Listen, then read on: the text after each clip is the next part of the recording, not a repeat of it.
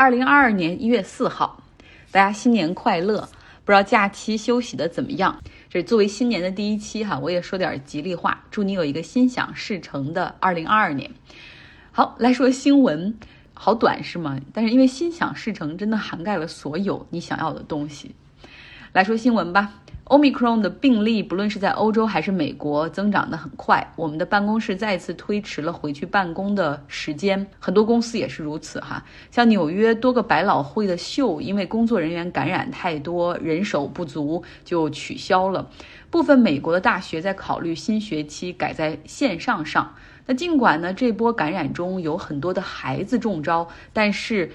目前很多大的城市的学区表示绝不会关闭中小学，要坚持把这个学校开放，因为现在整个社会还是处于一个比较缺劳动力的阶段。如果孩子要上线上网课的话，那么部分家长就没有办法去工作了。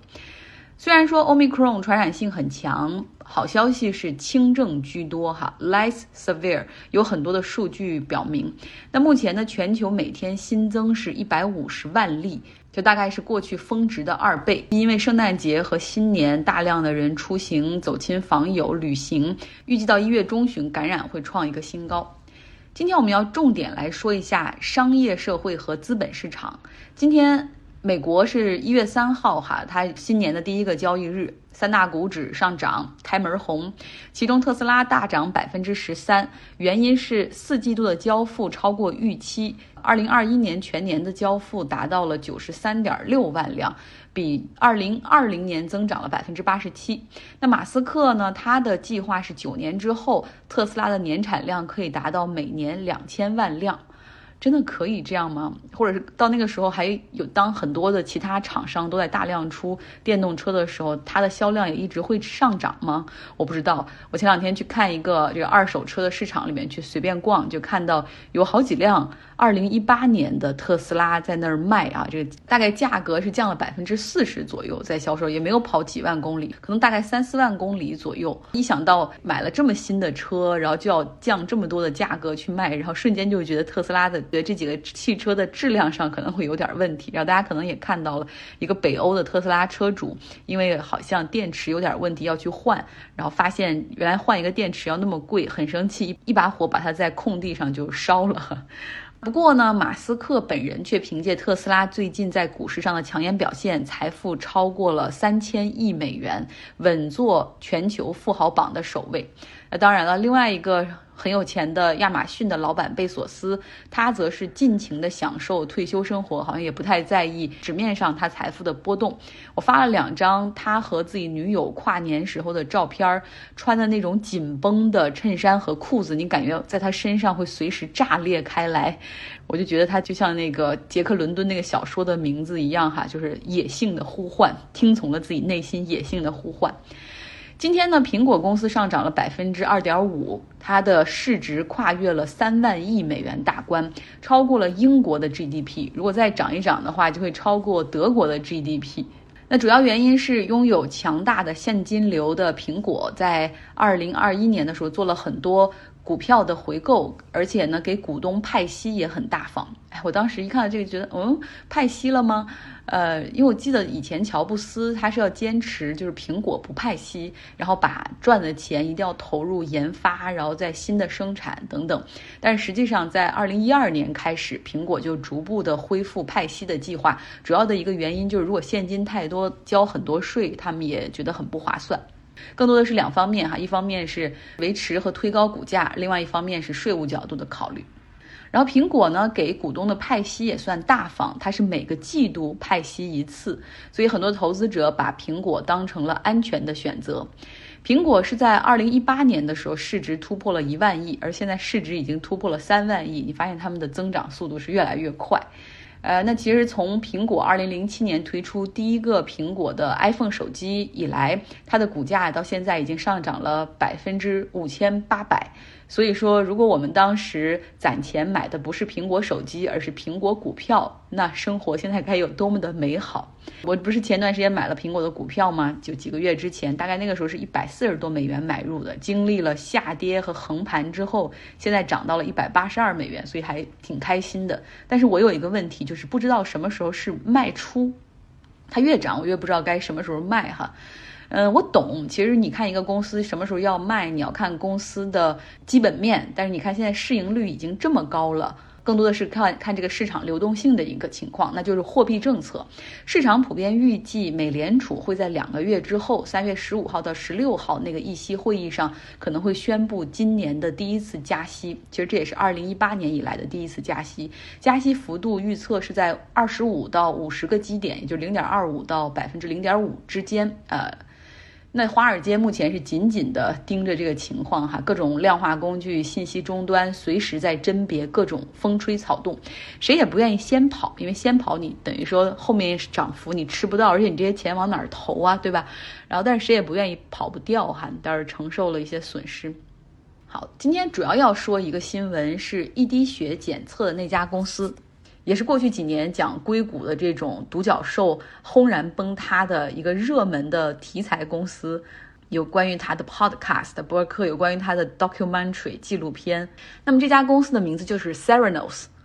今天呢，公司的创始人伊丽莎白·霍姆斯接到了裁决书，十一项被起诉的罪名中有四项罪名成立，这是十二名陪审员经过七天以来五十多个小时讨论所产生的结果。霍姆斯被认定哈有 wire fraud 电信诈骗，另外三项针对不同投资者的欺诈。十一项的罪名中呢，你看有四个成立哈，有四个不成立，另外还有三项罪名，这个陪审团是无法达成一致，所以这叫陪审团僵局。那么这三项罪名目前属于一个无效审理阶段，在下周一的时候，法庭会进一步的公布针对这三项罪名的一个后续决定，比如说是继续重新开庭审理，重新选择陪审团，还是怎么样？那么在已经定罪的欺诈中呢，被认定受到欺诈。遭遇损失的投资者包括一家叫 PFM 的专门投资医疗健康的对冲基金，它损失了三千八百万美元；还有一家资管公司叫 Lakeshore，它是安利集团家族的基金。损失了一亿美元，还有一个地产律师 Mosley Family 的家族基金损失了六百万美元。这个案件我们很多年来前前后后讲过好几次。伊丽莎白·霍姆斯她在斯坦福大学读书的时候，然后就想到了这个创业的想法，然后就辍学建立了 Theranos。他认为呢，从指尖取几滴血就可以获得大量的身体的数据啊，你无需从静脉中取血，也不用取那么多，这样可以降低成本，然后节省时间，同时让更多低收入的人可以简单的在药店里就可以做一个一滴血的体检，提前发现身体的一些问题等等。当然了，很多公司和医学界认为这是几乎不可能做到的，也不会有什么实际的成效等等。但是你知道，在硅谷里面，你就是要用。这种新的想法去说颠覆和打破这个行业里的一些既有的一些设定，推动技术的创新、时代的进步、世界更加美好等等。呃，当时呢，斯坦福他那个学院的院长非常支持他，给他介绍了很多名流，然后大的资金，所以他得到了很多的青睐和背书。曾经他是硅谷冉冉升起的超级巨星，还被认为是什么女乔布斯啊，一度身家四十五亿美元。但是现在呢，他可能面临着最高二十年的牢狱之灾。这个案件呢，从去年的九月八号开始，在加州的 San Jose 法院开始审理。那检察官当时就认为说，伊丽莎白·霍姆斯他是选择做故意欺诈，不告诉投资者和用户真相。然后从传唤证人的情况来看，当时他很多的员工已经告诉他，就是这技术路线存在问题，设备和技术也不奏效，但是他还是基于这样各种各样的假象去向投资者去融资。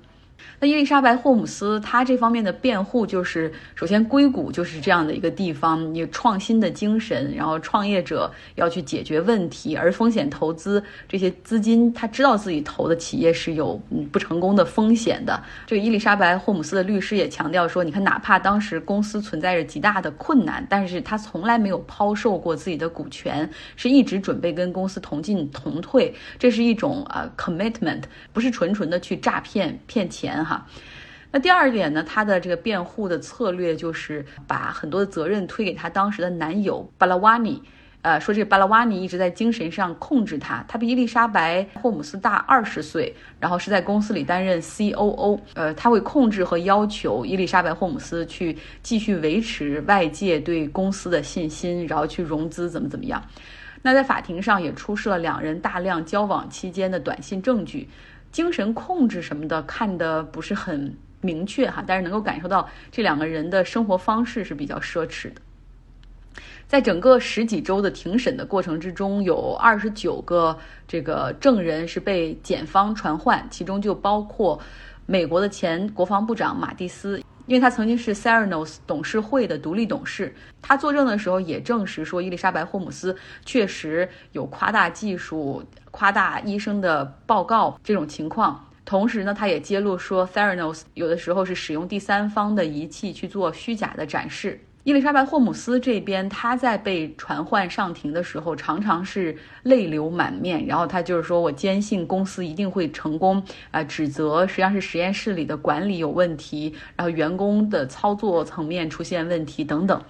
那面对着这样的有罪裁决，伊丽莎白·霍姆斯肯定是会选择继续上诉的哈。这事儿看你怎么看了。其实有说出来有一点觉得不公平，就是你看 WeWork 它的创始人。Adam Norman，他因为个人的原因导致公司在上市之前大量的贬值，其实中间也有不少的这个数据是有问题的。后来又被查出来，他是有的会滥用资金，也生活方式极其的奢侈哈，又搞私人飞机，又是装饰非常豪华的办公室啊，又带那种大的洗澡间等等。然后另外他还有很严重的像利益输送，他会。自己先投资买下楼，然后再高价租给 WeWork，但是最后什么事儿都没有，哈，还获得了软银一大笔赔偿离场。那软银和其他投资者虽然赔了很多钱，但是没有人对他发起指控和诉讼。当然了，从另外一个角度来看，其实。这个伊丽莎白·霍姆斯的这个案件的裁决，给硅谷的创业圈一个另外一个启示哈，就是你这个公司运营的真实情况以及创始人非常乐观的预期之间，应该是有一个 boundary 的，就有有一个界限的，你不能够可以吹哈，但是你不能吹得太过。呃，硅谷一直有一个文化叫做 fake it then make it。就是你先说假话，然后你想办法把假话变成真话，这也是乔布斯、马斯克、贝索斯这些大富豪或者大企业家一脉相承下来的成功秘诀。呃，但是呢，这个伊丽莎白·霍姆斯她确实是在检测准确率上、检测数量上、机器的功能上都说了谎，而且最大的问题就是他这家公司在技术上长时间达不到哈，也就是说 fake it，但是呢，好像。无法 make it 哈，就是这个时间拉得太长，而且后来公司员工开始出去反水哈，把他这个里面的一些丑闻开始抖给《华尔街日报》。在二零一八年九月四号的时候，Theranos 它呢因为大量的丑闻被曝光，声名狼藉，也遭受到了美国证券交易委员会 SEC 的调查，公司被迫关闭，相当于是所有的投资者的钱后来就竹篮打水一场空。呃，所以相比之下，WeWork 不管怎么样哈，还是上市了。虽然市值也是损失了很多，但是那个实体毕竟还在。好了，这就是新年的第一期节目，希望你有一个愉快的周一，一个愉快的一年的开始。